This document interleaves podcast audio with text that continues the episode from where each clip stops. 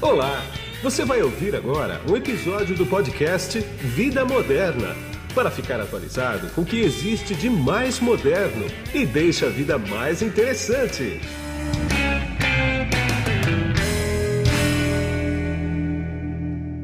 Bom, e quem está comigo nesse podcast aqui agora é o Tony Mar Dal Alba, que ele é consultor técnico da Manage Engine. Tudo bem, Tony Mar? Opa, um prazer estar com você aqui, Guido. Igualmente. A gente vai bater um papo aqui sobre um assunto que ele é bem sensível, que são senhas de segurança, de cibersegurança, para evitar invasões de qualquer tipo, né? Como é que está esse mercado, Tony Mar? Quer dizer, devido à pandemia, foi todo mundo para casa. O que eu costumo dizer é o seguinte: os funcionários, os colaboradores, quando iam para a empresa de manhã, ele não estava esquentando a cabeça não com senha, né? Por quê? Porque na empresa sempre tem alguém que está cuidando disso, tem uma equipe que cuida disso. A partir do momento que ele vai para casa, ele tem que se preocupar um pouco mais. Essa consciência chegou no mercado ou não? Olha, a gente tem visto, né, batendo papo com, com clientes, parceiros e tudo mais, que essa pandemia foi o grande divisor aí de, de águas e até mesmo para quem faz a gestão de TI descobrir os gargalos, né, que, que possuía na empresa. A gente vê empresas pequenas que já tem uma maturidade enorme com relação a essa questão do gerenciamento de senhas, né, de, de, de e tudo mais, e empresas grandes que, por ter, de repente, um modelo de trabalho mais tradicional, né, mais antigo, onde, como você comentou aí, de trabalhar direto no escritório não ter essa preocupação do se alguém estivesse trabalhando fora, tiveram uma dor de cabeça maior. Então, tiveram que se adaptar de uma forma muito rápida, né, para conseguir supor isso. E isso gerou também muitas brechas, né, de vulnerabilidade aí, para quando as pessoas foram para casa, teve essa esse afrouxamento, né, vamos dizer assim, porque ah, estou em casa, às vezes a pessoa se sente um pouco mais livre com relação a, ah, estou em casa, eu posso baixar uma extensãozinha é, do navegador aqui para minerar uma moeda é, qualquer aqui, um Bitcoin da vida. Outros né, ficaram já mais tranquilos ainda, começaram a colocar a senha 1, 2, 3, 4, 5, esses padrões. A gente vê que tem aí um, um meio misto né, questão de complexidade, levar a sério, e outros que não levaram tanto a sério e colheram alguns frutos não tão bons né, com relação a isso. Entendi. Agora, você tocou num ponto aí que você coloca assim, um, dois, três, quatro, cinco. Os sistemas, normalmente, eles checam para ver se a senha é forte, média ou fraca. Né? Isso é comum no mercado corporativo ou não? Olha, é uma prática que tem crescido bastante, né? Então, hoje você entra até em algum, qualquer site, já vem ali a sugestão de senha, senha forte, né? Tem até alguns estudos, né, que o pessoal gosta muito de publicar, e a gente faz alguns webinars e apresentações, a gente acaba comentando também sobre o tempo, né? Que uma pessoa consegue quebrar uma senha simples, né? Então, se tiver, por exemplo, uma senha de quatro caracteres é, e for só numérica, praticamente a quebra dessa senha é instantânea. Então, quanto maior o número de caracteres, mais tempo vai levar. E aí, assim, a ah, complexidade. Então, aí você começa a misturar outros fatores, né?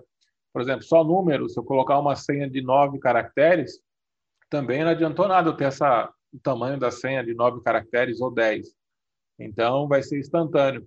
Se eu colocar caracteres minúsculos ou maiúsculos, eu começo já a elevar, por exemplo, para uma hora, duas, dois meses, três meses. Então, quanto mais complexa a senha, mais tempo o, o, o recurso que tiver ali trabalhando para quebrar a senha vai levar. Então, a, a, gente sabe né, que hoje o elo mais fraco é o, o usuário, por conta dessa despreocupação né, de trabalhar com uma senha segura, complexa, e é um Sim. papel, e é um papel da, da empresa é, forçar que o usuário, por ele ser esse elo mais fraco da corrente, é, possua senhas fortes para garantir o quê? Uma maior proteção. Porque se tiver alguém colocar ali a senha 1, 2, 4, 5, um hacker entrar ali não vai ser com muito esforço para fazer. Ou até mesmo a gente que, que é leigo nesse assunto, vamos dizer assim, é. ficar preocupado em quebrar a senha, é. Primeira coisa que você vai tentar, né? Existem na internet, é, recentemente eu fiz um webinar, eu mostrei isso, né?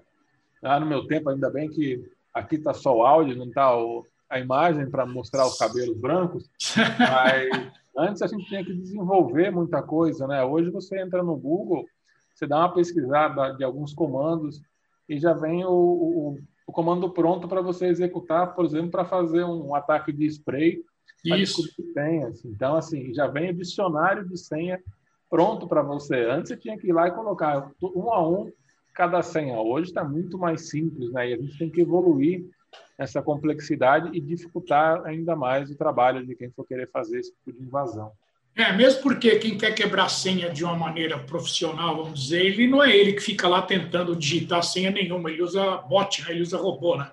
É, ele vai usar a tecnologia mesmo a favor dele, né? Tanto pro, como eu gosto de brincar muito, né? O lado sombrio da força e, e o outro lado, né? Você tem os dois lados aí da força. Exatamente. Agora, uma coisa que, que não estava prevista, e aí você vai me confirmar isso ou não, é o seguinte. Tudo bem, a empresa falou assim: olha, vai todo mundo para casa, não importa o número de pessoas, vai todo mundo para casa, Ô, pessoal de segurança, vem cá, vocês têm que botar segurança na casa desses funcionários todos aqui. Não sei como é que vocês vão fazer isso, mas vai ter que fazer. Teve a preocupação de se pensar em IoT doméstico, ou seja, Smart TV, Home Theater, babá eletrônica, Alexa, por exemplo, tudo conectada na mesma rede, porque vira tudo porta de entrada, né? É, agora com, né, com a entrada do, dos IoT cada vez mais comum na vida do pessoal e juntando a essa fase que a gente está vivendo, né, é, da pandemia, a gente está aprendendo muitas coisas em, em meses, né, então está evoluindo, dizer assim, conhecimentos que levariam mais de um ano, a gente está aprendendo, tendo que aprender em questão de semanas aí, né, dias. Pois é. E, e esse é um fator interessante, porque você pegar, por exemplo, você está numa reunião, se tiver uma Alexa próxima, dependendo do que você falar, essa Alexa já pode querer participar da reunião para pegar né, informação. Aí você vê, por exemplo, algumas questões de segurança. É, você está num, num, celular ou até a sua câmera mesmo. É, é, muito comum você falar algumas palavras, o assistente do, do Google ou da, da Apple pe pegar e ouvir, ou aí você começa a viajar um pouco mais, né, com relação a, a outros pontos. Eu entro numa rede social, tudo que eu estava falando no telefone, de repente apareceu na minha timeline como pois é. sugestão. É. Então, assim, é, é uma preocupação que tende a aumentar, né? Antigamente a gente tinha aquela questão dos post-its, né? Que o pessoal é. gravava a senha no post-it e colocava embaixo do computador. Isso. É, ou na tela mesmo, dependendo de onde que estava. Agora a gente tem esses fatores adicionais, né? De repente está assistindo televisão, você fala a sua senha, dependendo da integração que tiver. Hoje a gente usa o nosso e-mail em vários sites e você tem ali praticamente muita gente repetindo a mesma senha em todos eles, né? Então utiliza Sim. o mesmo usuário e senha para várias aplicações diferentes. E aí é um risco que a gente tem, ainda mais entrando nos IoT da vida na vida Exatamente. Eu não tenho, né? deixa eu deixar claro o seguinte: não tenho nada contra a IoT, não tenho nada contra TVs é, conectada, Alexa, nada disso. Só que ele, cada um deles tem que ter uma senha segura, só isso, né? É, são preocupações, né? É, que a gente vai ter que ter, né? A começar a ter essa consciência de que a gente precisa desses recursos tecnológicos, né? Quem não gostaria de ter o robozinho lá que fica varrendo a casa enquanto você está trabalhando? Pois é mas é algo que está plugado na sua rede, você controla ele ali pelo celular, então vai surgir um momento, né, com desafios novos que a gente vai ter. A gente pegar aí, fugindo um pouco da tecnologia, que a gente está aqui focado em, em senha, né, nesse assunto, mas se pegar, por exemplo, o lance da vacina, a gente tinha um, um trabalho de 10 anos, em média, para descobrir uma vacina. Pois é. está correndo aí e tem quatro, cinco possibilidades aí em um ano. Então, assim, é, o mundo mudou e cada vez mais a tecnologia vai trabalhar e vai trabalhar para os dois lados, né? Tanto para o lado Sim. bom quanto para o lado ruim. Então, a gente sabe que logo, logo você vai ter ataques aí frequentes a dispositivos de IoT, né? Pois é. vamos mudar um pouquinho aqui a, a maneira de proteger equipamentos agora, né? Invasões e tudo mais. A senha numérica e de caracteres, tudo bem, ela é eficaz, sempre foi, Existe até site que você pode ir lá botar senha ele te dá em quanto tempo essa senha pode ser quebrada. Eu tenho senha, por exemplo, aqui que eu já pus num site desse, um site confiável, e fala que ia demorar 892 anos para quebrar aquela senha. Né? Agora, e, tirando a parte de caracteres de lado e partindo para digital, reconhecimento facial, reconhecimento de íris, esses métodos são tão eficazes quanto o caractere? Olha, a gente tem visto que pode ser como um complemento, né, para a questão de da senha, porque a senha você ou ela está certa ou ela está errada, né? Então, você parte desse princípio, com mais a complexidade você consegue dificultar. A gente viu casos aí, né, de aplicativos que o pessoal baixou na intenção de lazer, por exemplo, voltando à biometria, né? A questão Sim. da biometria, reconhecimento facial, por exemplo, que você modificava a pessoa aí e você tem que tirar uma foto. Então, a partir desse momento que você tirou a foto e mandou para alguém, seu dado ali seria a sua senha, vamos dizer assim, entre aspas, que seria seu reconhecimento facial, já está em poder de outra pessoa. Então, a gente sabe que as tecnologias, por mais que são inovadoras nessa parte de biometria, ainda ela trabalha com uma margem de erro né, no algoritmo, porque você tem ali por aproximação, ele não vai te dar exatamente. Em um futuro breve, pode ser que a gente tenha é, esse sistema mais evoluído e tudo mais. Então a gente tem ali o fator, né, de por exemplo, ah, eu peguei a, a foto do Guido aqui e vou desbloquear o aparelho dele. A gente já vê casos como esse, né, de, de pessoas que desbloqueiam outros aparelhos colocando a foto na frente Isso. do aparelho para fazer. Isso. Então, assim, é algo inovador que vai ter, né? A gente usa, eu mesmo, no meu celular, eu faço desbloqueio facial, mas também tem uma contrassenha para servir ali de passo dois. E aí, trazendo para a realidade nossa aqui, né, nesse momento de pandemia, é algo que, por exemplo, todo mundo de máscara, você precisa desbloquear seu aparelho, tá? já, era. já quebrou, você vai ter que voltar a sua senha, que era lá o, o nosso 1, 2, 3, 4, 5, ou que você colocar ali caracteres e tudo mais. Né? Pois é. Tira uma dúvida para mim agora. Sempre me perguntam, não é que sempre me perguntam, mas quando surge esse assunto, as pessoas me perguntam o seguinte: escuta, isso que a gente vê em filme, que o bandido vai lá e corta o dedo da pessoa, leva para entrar em algum lugar, não importa se para tirar dinheiro em banco ou para burlar algum sistema empresarial, isso é verdadeiro? Quer dizer, pode acontecer isso ou não? É, esse é um caso bem de filme mesmo, né? Porque né, as tecnologias elas levam em consideração vários fatores, né? Então, por exemplo, se tá, a temperatura da, da, da região ali está quente para poder circular e gerar. Então, tem ah. muitas coisas que a gente entra naqueles mitos e verdades, né? Do cara Sim, exatamente. É. Mas, mas você sabe que o filme, por exemplo, impressiona mais do que um papo igual esse que nós estamos tendo. Né? Ah, sim, com certeza, né? Que eu, eu brinco bastante, fugindo um pouco aqui do, do assunto, mas a questão do pendrive. Se você pegar todos os filmes de ficção, você vai ver desde o James Bond lá dos primeiros, que o pessoal nem sonhava no pendrive, mas já tinha ali um, é. pendrive, o cara plugava, copiava é. informação. Aí você passa por agora, aí você vai, por exemplo, nos Vingadores, tá lá o Capitão América tentando descobrir a história dele, tá num Sim. pendrive toda a história dele. Aí você vai lá para o Star Wars, que passa numa outra época do, de tudo, para descobrir o, o segredo da Estrela da Morte, tá um pendrive espetado no, é. no R2D2. Então, assim, é a mesma coisa, né? Eu acho que se a gente fosse falar de, de, de impressão digital, de arrancar o dedo, eu acho que seria o pendrive o, mais indicado para utilizar nesse caso. Pois é. O Men in Black também, lembra? O Men in Black ele botou um pendrive para jogar Sim. o vírus para dentro da espaçonave lá também. Sim, também. Então, assim, é, é, mais próximo de acontecer algo nesse sentido. Agora, se arrancar um olho e colocar, porque o organismo vivo ele começa a deteriorar, né, com o passar claro. do tempo. Ah, Vamos claro. colocar no gelo, vamos colocar não sei aonde, mas a gente sabe que. É, não, pô, aí a operação sai mais cara do que o roubo. É, você vai. Não né? vale a pena. Você vai fazer aí, é difícil. Pois é. Agora, me dá algumas dicas aí para o usuário. Quer dizer, todo, todo, toda pessoa física hoje ela acabou virando corporativa, quer dizer, pessoa que está empregada, né? não teve jeito. Quais são as dicas que você dá para fazer uma senha decente? E outra coisa, também emendando aqui nessa pergunta. O, o, fator de dupla autenticação hoje parece que é a coisa mais segura mesmo, né? É, vamos come vou começar a responder você pela, pela segunda parte aí do fator tá. de multi-autenticação aí, né? É, esse fator é importantíssimo, né? Porque você tem ali uma validação, né, do ação. Então, imagina, vamos colocar numa situação que você está acessando uma aplicação e só com a senha. Sua senha é extremamente forte, mas pode ocorrer o caso de ter vazado os seus dados para algum lugar e essa senha ter vazado também. Concorda? Sim. Pode ter vazado.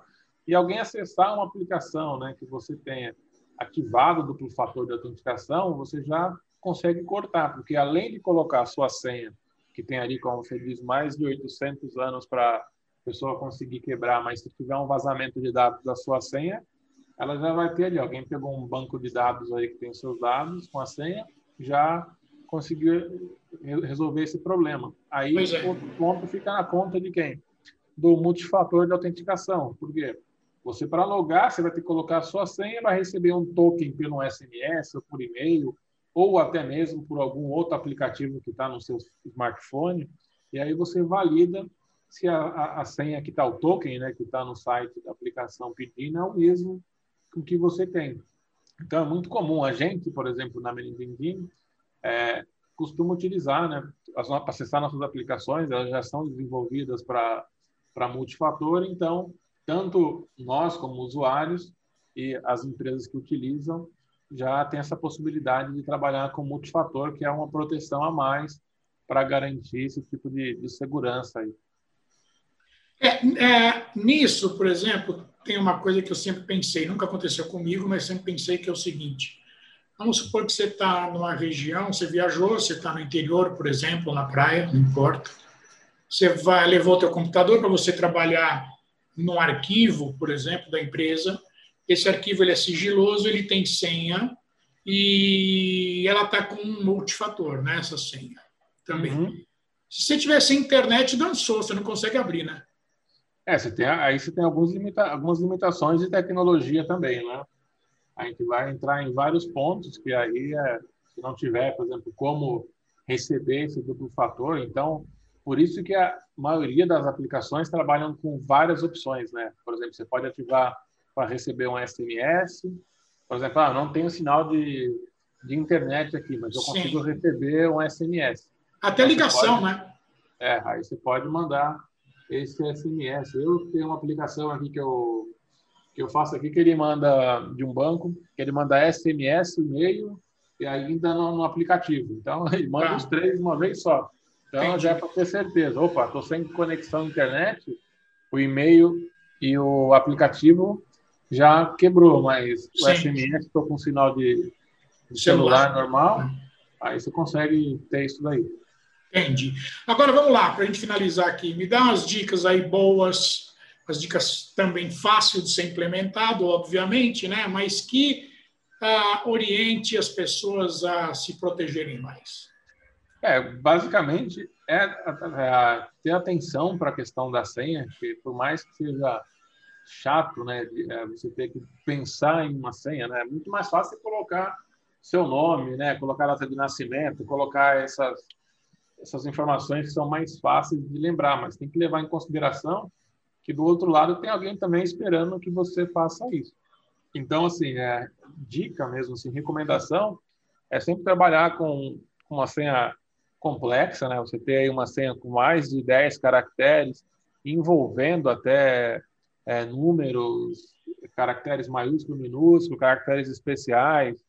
É, se puder criar uma senha com 18 caracteres ou mais, excelente, né? Quanto maior a senha, mais seguro você tem ali, você consegue reduzir.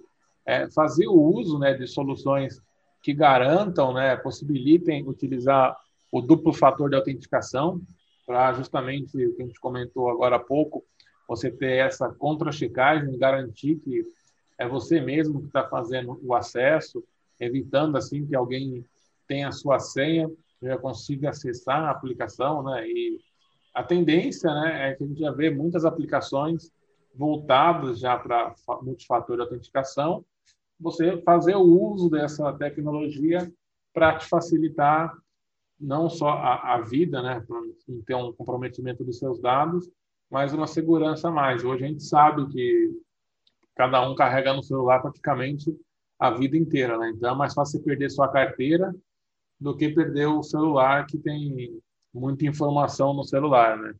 Então a dica seria essa e para as empresas, né, como um todo, contar com soluções que promovam, né, que essa gestão de identidade da, dos acessos às aplicações, aos recursos da rede de uma forma segura, né, com fluxo de aprovação, com controles, gravações de sessão para saber o que, que realmente está sendo feito. Porque a gente pode estar tá aqui falando para o usuário final, né? A gente como pessoa física, vamos dizer assim.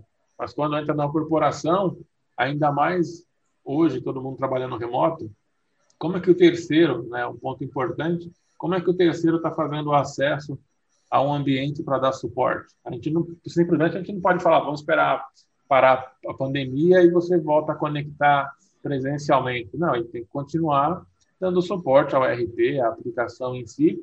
Como é que é feito esse acesso? Ele vai conectar na sua máquina, na sua casa, remotamente, e daí remotamente, mais uma vez, acessa o servidor, o recurso que ele vai dar o suporte. Então, eu tenho que pensar em tecnologias que me garantam com que ele acesse diretamente a aplicação, o recurso, mas com uma forma segura que eu consiga ter ali toda a rastreabilidade, controles, toda a parte de compliance também. Tá bom. Obrigado, viu? Até Obrigado a próxima. A Grande abraço. Um abraço. E aqui é Guido Orlando Júnior, diretor de conteúdo do portal Vida Moderna, que você acessa em www.vidamoderna.com.br. Tchau. Tchau, tchau. Prontinho, eu vou parar a gravação, vou abrir as câmeras aqui agora.